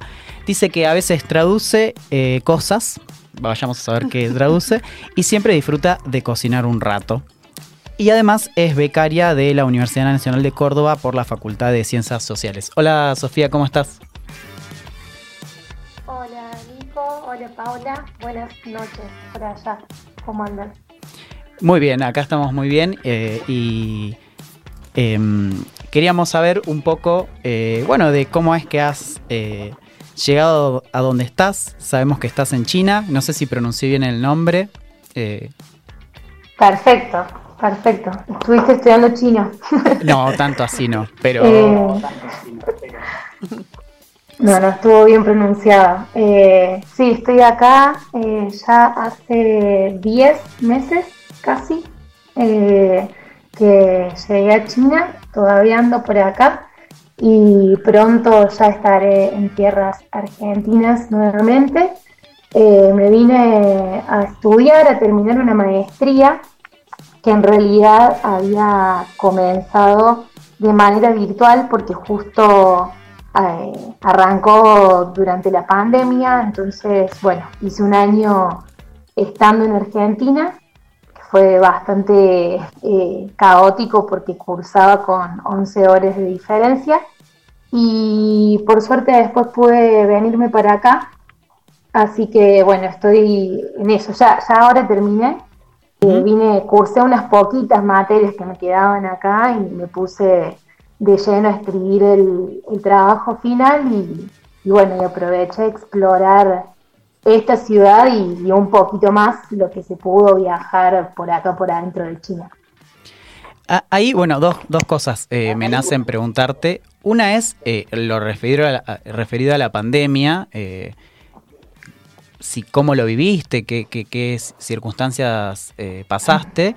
Y después algo que estuvimos hablando, que es esto de la contraposición entre la vida académica y lo que debe ser China. Hay un montón de cosas, creo, de- eh, hablamos con Pau recién, de las miles de cosas, prejuicios, prenociones, eh, cosas, datos, así que queríamos preguntarte, pero más allá de eso nos interesaría escucharte en relación a esto, ¿no? Eh, la vida académica por un lado eh, y sus circunstancias y lo que después fue estar en China.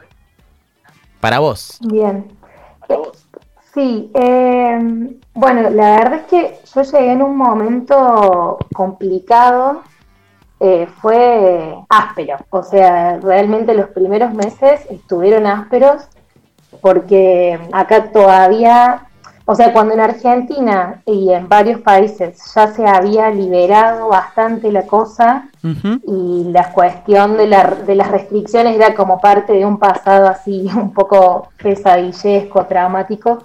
Eh, acá eh, me lo encontré de nuevo y obviamente con otro rostro. Em, entonces estuvo, bueno, complicado al principio. Em, de hecho, por un momento pensé en volverme y por suerte, por suerte me quedé, eh, porque después de unos meses, fueron los primeros meses que estuvieron, eh, que, todavía había cuarentenas, eh, también como lockdowns, les dicen acá por, por distrito, por barrio, por institución. Yo como vivo adentro del campus, bueno, la cosa era muy, muy particular.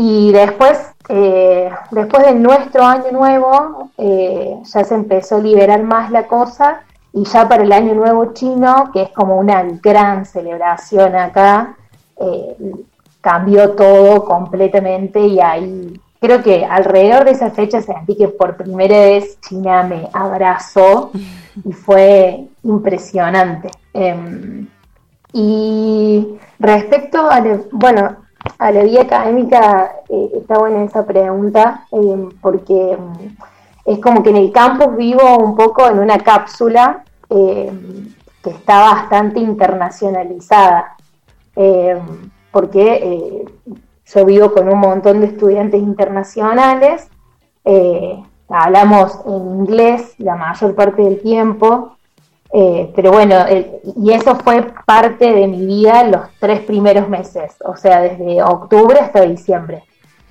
eh, porque no podíamos salir mucho del campus.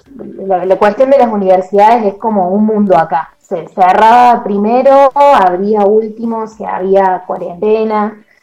Pero bueno, una vez que, cuando podíamos salir era eh, muy increíble y, sí, ya es otra cosa. El contacto cara a cara, así directo, tipo ir a la verdulería, y que no, no, no, hay ni una gota de inglés, eh, es una locura.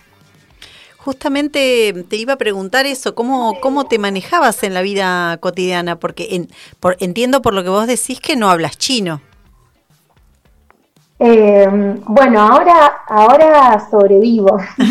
Apenas llegué, eh, yo había estado estudiando un año muy tranqui, o sea, una clase por semana, como para tener idea.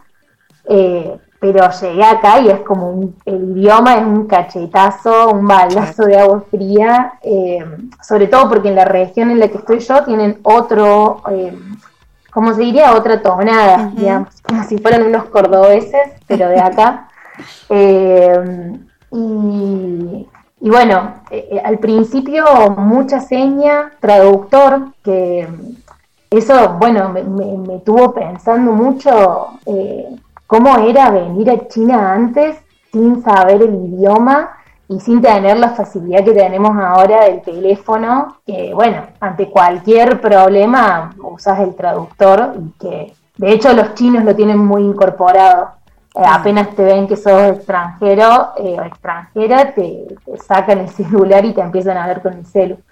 Y, mm, y bueno, y de a poco eh, fui aprendiendo, sobre todo lo que más aprendí acá fueron cuestiones así como de eh, del, del, día a día, de lo cotidiano y algunas cosas sobre investigación. Eh, pero sí me falta eso de, poder charlar con el verdulero, eh, que, es algo que extraño porque bueno, son, son interacciones un poco más básicas.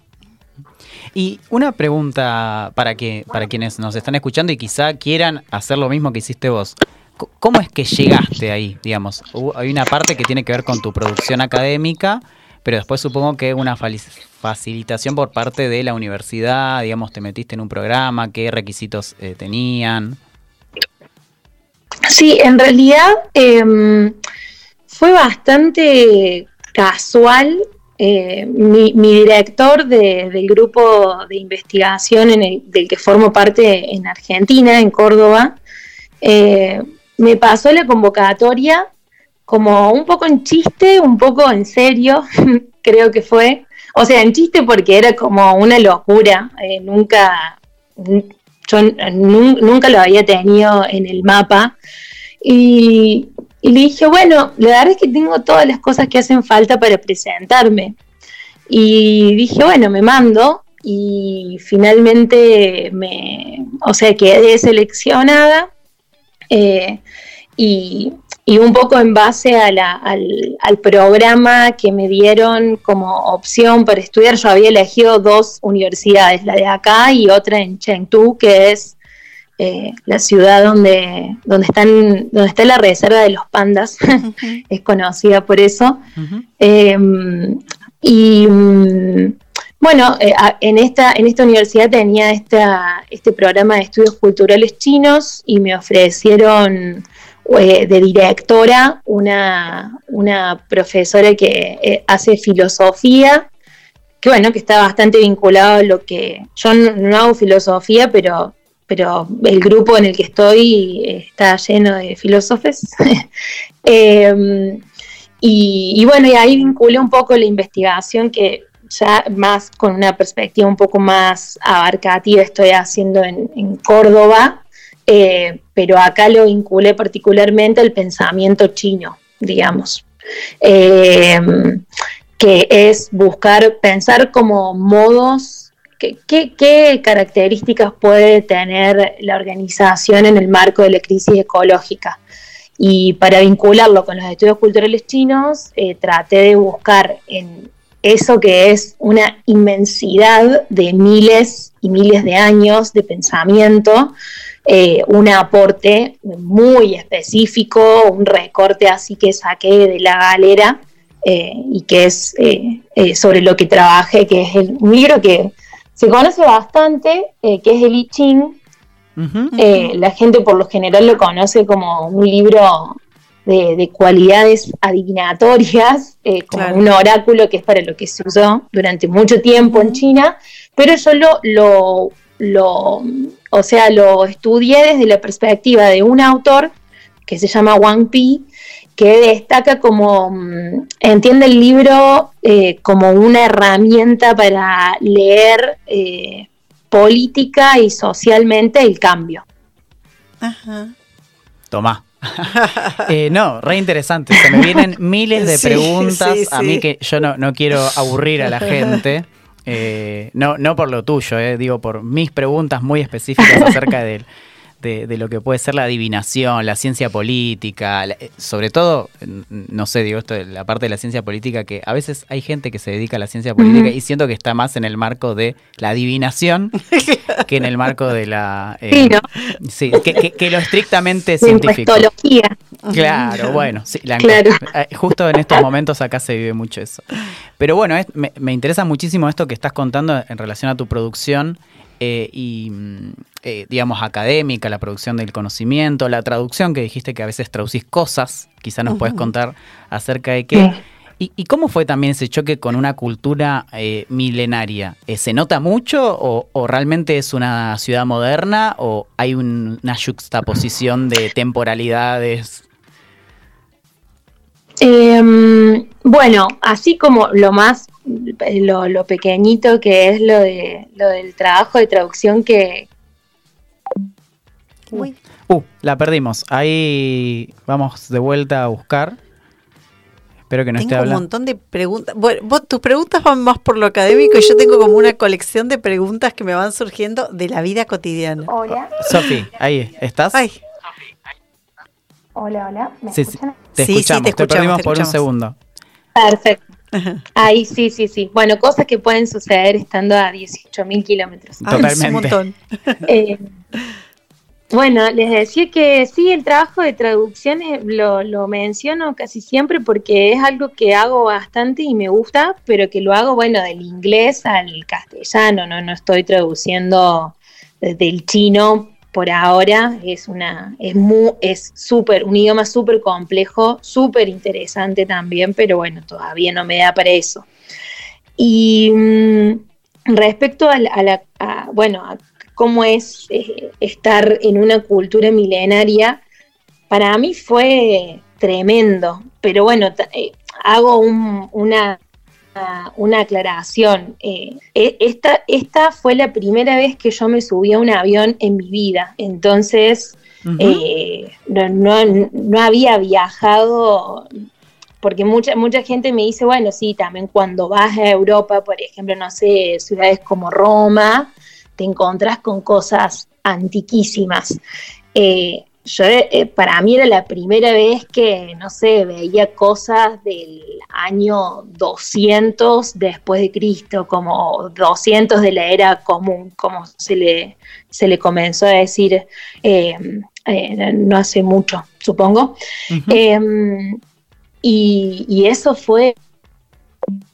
Uh, Oh, estamos con problemas. estamos de- problemas, pero lo, lo vale, lo vale, sí, lo vale. sí, sí, sí. Ahí. Ahí, ahí. Ahí nos llamó ella.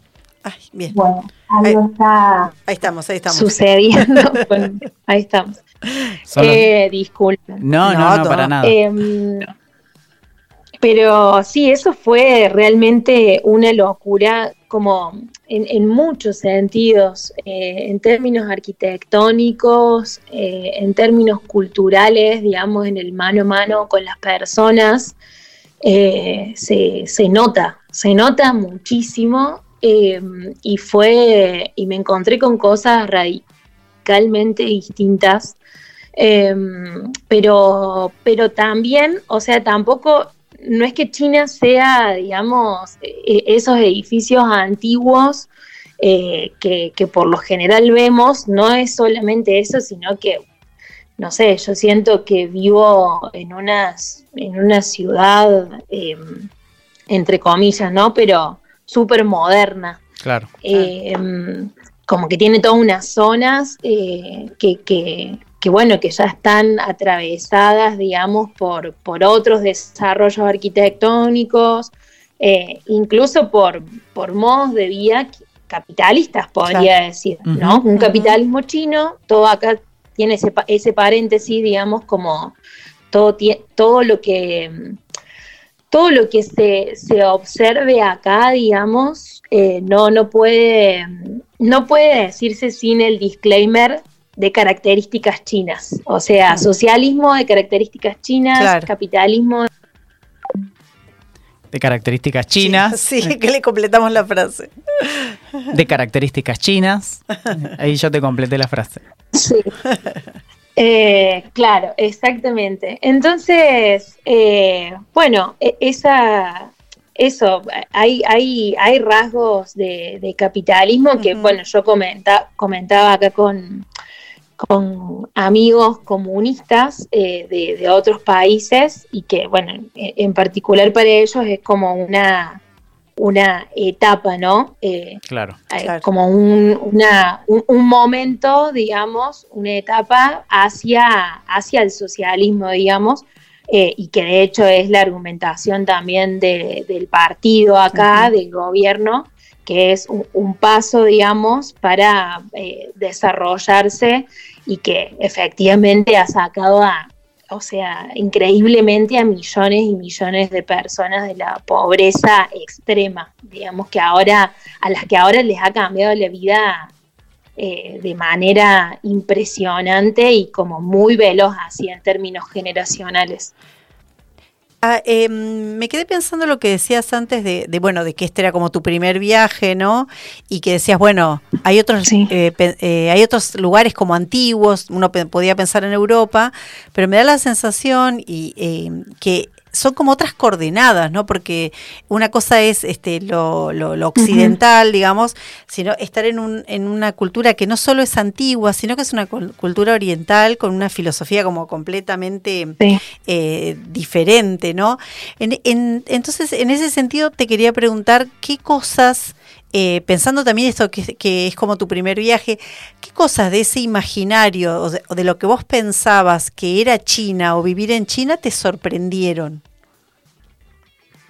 Es que mm, eh, creo que tampoco me había hecho tantas imágenes porque mm, eh, la, o sea, la, la idea que tenemos de China viene, nos llega súper filtrada ya. ¿no? Como en, como en términos culturales a veces viene, a veces viene como en forma de caricatura, ya como un, quiero decir, eh, ya algo muy, eh, muy ya armado eh, que es con, con ciertas características específicas.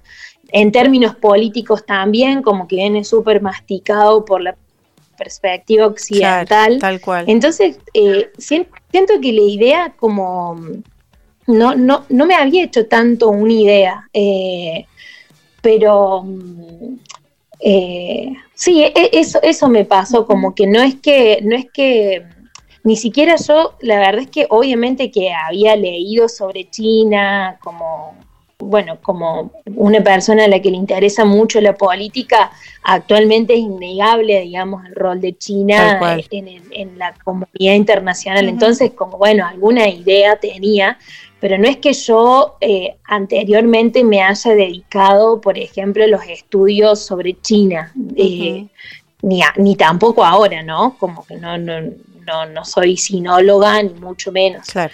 Eh, pero, pero bueno, como la, cuestión de, de la comida, eh, yo, eh, yo ahí aclaraba que me gustaba mucho cocinar y, y- la cuestión gastronómica me interesa muchísimo y eso fue un mundo eh, completamente distinto, digamos, las cosas que se comen, cómo Claro. se comen, eh, los, todos los sabores, eso fue eh, increíble. Y, de- y, y lo otro que es como muy impactante también es cómo ellos se relacionan eh, con extranjeros, digamos. Acá en la universidad es otra cosa, porque los profes, eh, la gente está como más acostumbrada a tener gente de personas de intercambio, estudiantes de intercambio, pero eh, un, un señor de 60 años o, un, o de 70 eh, o un niñito de 5 es como la, la reacción es fuerte y es como muy, muy particular. Eso, Ajá. eso me llamó muchísimo la atención. Mm. Ahí hay algo que no sé si eh, tiene que ver con estos imaginarios. Estoy tratando de recuperar prejuicios para preguntártelos en realidad. Que tienen que ver con lo, Sí. con lo estatal, lo represivo de China. No sé si alguien te dijo, che, cuídate o algo así, eh, sobre todo quizás familiares, Sí. como diciendo, che, fíjate que te vas a ir a China, de verdad, a ese lugar con tantos problemas, o, o- o no, no sé, o qué bueno que te vas a China, qué lugar tan interesante. Eh, y capaz que decís, che, no, la verdad que es otro lugar como cualquier lugar del mundo, con estas características Sí. chinas, o realmente aparece esto como completamente diferente y distinto. Y me pregunto sobre todo esto del rol del Estado, lo represivo, pues se habla mucho de eso y realmente no sabemos así muy de primera persona. Sí, eh, bueno, tu- tuve como una experiencia ce- cercana a estas cuestiones, como en el, eh, cuando llegué y que, que estábamos como en el medio de la- del, del control en torno a la pandemia. Entonces, la- por ejemplo, ahora, sin eso, sin, la, sin el contexto pandémico, yo no, no siento eso en absoluto.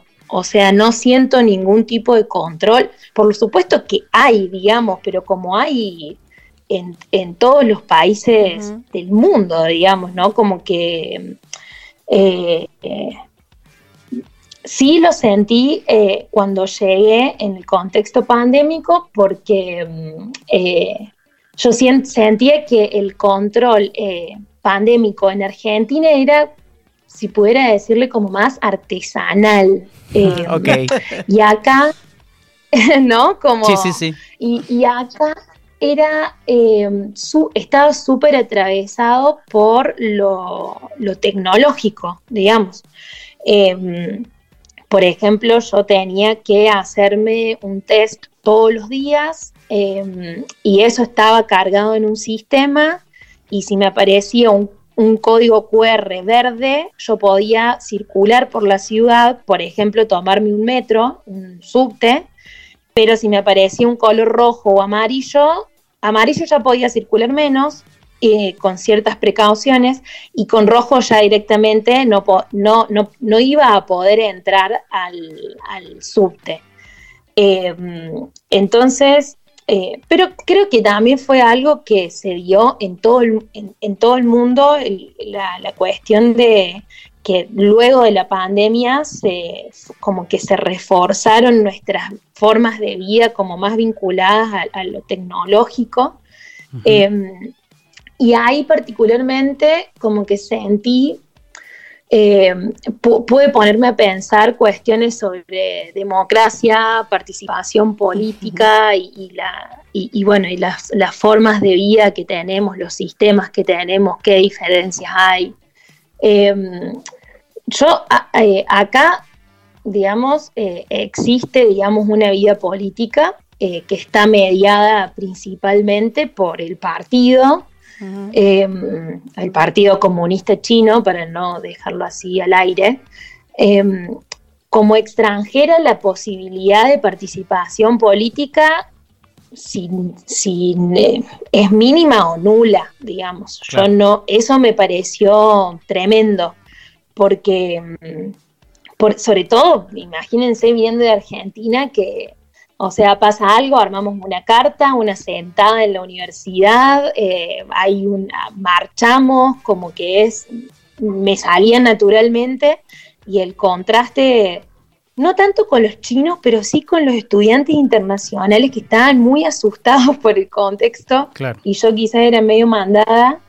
Em, como que e, eso me, me impactó bastante, pero como que no sé, eh, también aprendí, em, aprendí que existen como, bueno, desde, desde hace muchos años como otras formas de organización política y de mediación entre el pueblo y quien los gobierna acá en China. Porque lo cierto es que en un momento se pudrió bastante la situación con el control pandémico, la gente salió a protestar, hubo represión, como hay represión en Argentina, digamos, como hay represión en Francia hoy. Em, hubo represión, pero a, los, a las dos semanas eh, el, gobierno abrió todo. Eso fue para mí, eh, en, el medio lo viví con mucha tensión y, también sentí como miedo, porque bueno, estaba en otro país básicamente y muy lejos del mío. Eh, pero, pero lo cierto es que después de una o dos semanas que estuvieron como bastante tensas, las medidas se liberaron completamente. Entonces, como que eh, es como si, si, ahí discutíamos con algunos compañeros de acá de la universidad y también de allá de Argentina, como que algunos decían, bueno, sí, se desbordaron. Y otros decían, eh, o bueno, o efectivamente se capturó algo de la expresión del pueblo eh, en esas manifestaciones, digamos, como que, bueno, no sé, no, sería capaz de juzgarlo así eh, directamente, sino como más bien es, como mi experiencia. Eh, y se podría decir muchas cosas más, ¿no? Pero como para acotar un poco. No, claro, eh, lo que decís, hay gente que valoraría muy negativamente algunas de las cosas que estás contando y habría otras personas que lo valorarían muy positivamente. O sea, no hay un consenso ahí en relación a eso, eh, sobre todo en el contexto ese particular de la pandemia. Y, eh, como para ir cerrando, dos cosas. Primero, si esto en la condición de extranjera sentiste que tenías como beneficios, por un lado, eh, recién decías que había uno que no era, de, hecho era el, la escasa participación o nula participación política, y otra si te encontraste otros argentinos y argentinas. Me interesa saber eso. Sí, em, bueno, sí, como, a ver, como extranjera, a veces tenés algunos beneficios, pero que tengo que hacer también ahí una aclaración, que son, que son beneficios Ops. Oh, se nos ha ido de vuelta. A ver. Ahí vuelve rapidísimo. Increíble. Encontrabas algunos beneficios que son. Sí. Eh, algunos beneficios que lo cierto es que hablando con compañeros de otros países, eh, me di cuenta que está, a veces están muy atravesados por una cuestión racial. Mm, eh, acá hay un racismo fuerte. Eso es, como está muy marcado el racismo, también es otra la vida en términos de ser mujer, y ya ahí les puedo contar un poquito más sobre eso. entonces sí, a veces como ciertos beneficios en ese sentido, pero también, eh, también hay como cierta, eso, cierta como desconfianza a veces. Me, me he topado de, con muchas cosas distintas, digamos, con cierta discriminación por ser extranjera, pero también con una hospitalidad que no vi nunca, eh, que, que he visto, sí, en el norte de nuestro país. O sea, con un- una, una cultura hospi- de hospitalidad que he visto en el norte de nuestro país. Em, y, y sí, eh, si- siendo mujer, acá la cosa es eh, realmente un mundo, un mundo ideal en el sentido de, de la vida pública, digamos. O sea, yo es algo que, que me sorprendió desde un inicio, que se puede caminar, o sea, yo he podido meterme a callejones a las 3 de la mañana y sin, sin ningún miedo, digamos, como no, no hay, no hay acoso callejero, no hay gente que te nada, nada, o sea, es, y lo hablamos con gente como de todos los países, que con, con mujeres de todos los países, que es eh, impresionante eso. Em, y sí me encontré con argentinos, hay una comunidad acá de unos entre 10 y 20 argentines, eh, que bueno, sobre todo algunos en particular de los que me hice más amigas fueron fundamentales, en particular un cordobés. Qué eh, raro. Que, Ah. que me hice, sí, me hice muy amiga eh, de, de otro cordobés y fue, fue así como una pata clave en el momento de, de crisis de que no sabía si volvía o no. Eh, eso estuvo, estuvo muy bueno. De, eh, y también la otra comunidad como muy importante fue la latinoamericana. O sea, por, eh, sobre todo con, con un amigo brasilero que me hice, eh, como que sentí, sentí en términos concretos, muy reales, la, como esa idea de patria grande, digamos, que a veces como que la tenemos así en abstracto. Eh, eso fue también fundamental, fundamental. Bueno, muchísimas gracias eh, por contarnos nuestra experiencia. Sí. Creo que Pau se queda con, con un montón de preguntas. Que No, son- yo tengo como un montón de preguntas como de la cotidianidad. Te quiero preguntar qué extrañás, ¿no? Ese tipo de cosas. ¿Qué cosas de allá te vas a traer para tu vida acá de cordobesa? O cosas de esas más, este, más domésticas, este, no tanto políticas, Ay, sí. pero bueno. No, bueno, me imagino que un montón, porque em, eh, como em, es como una migración temporal, ¿no? Y, y yo creo que de una migración uno no vuelve, ¿no? Como, como se fue. Así que seguramente esto será como una, una- un hecho importante en tu vida y, y eso te traerás muchas cosas de allá. Sí, sí. Bueno, podría decir un montón de cosas, tampoco me quiero extender tanto. Eh, pero sí, seguro que me llevo eh, muchísimas cosas de acá. Fue, eh, fue, está haciendo y fue, digo, porque ya casi termina el viaje. muy increíbles, pero extrañé Argentina, diría que casi todos los días que estuve acá. Eh, no, no con ganas directas así de volverme siempre, para nada, porque disfruté mucho este viaje, pero Argentina es muy maravillosa también y, y lo recordé todos los días. Qué bueno. Viste que los romanos decían que mm, el peor castigo no, no era la muerte, el peor castigo era dejar de ser ciudadano romano, o sea, el, el- el exilio. Eh, yo Sí. eh, siento un poco eso siempre, que me parece que, que la identidad que nos da nuestro país, con todas sus cosas, digamos todo, eh, nada, se debe extrañar cuando uno está así lejos. Totalmente, totalmente. Así que espero reencontrarme pronto. Bueno, mínimo te vas con una maestría.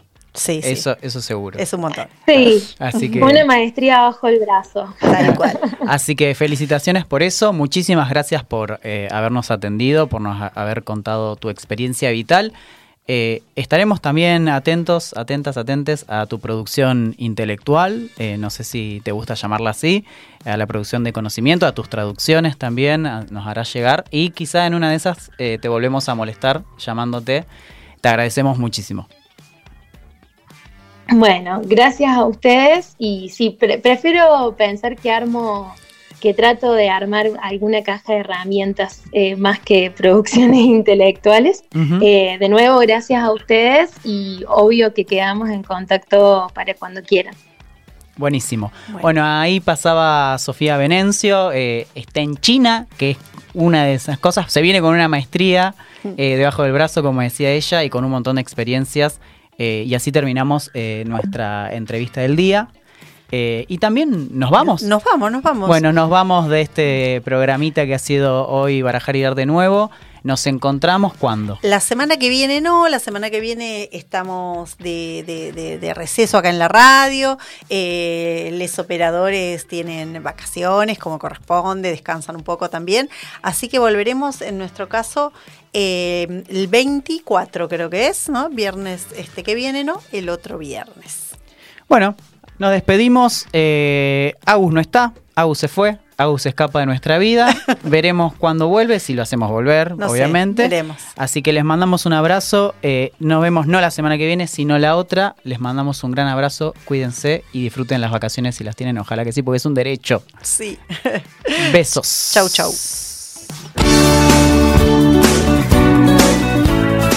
Acá termina barajar y dar de nuevo.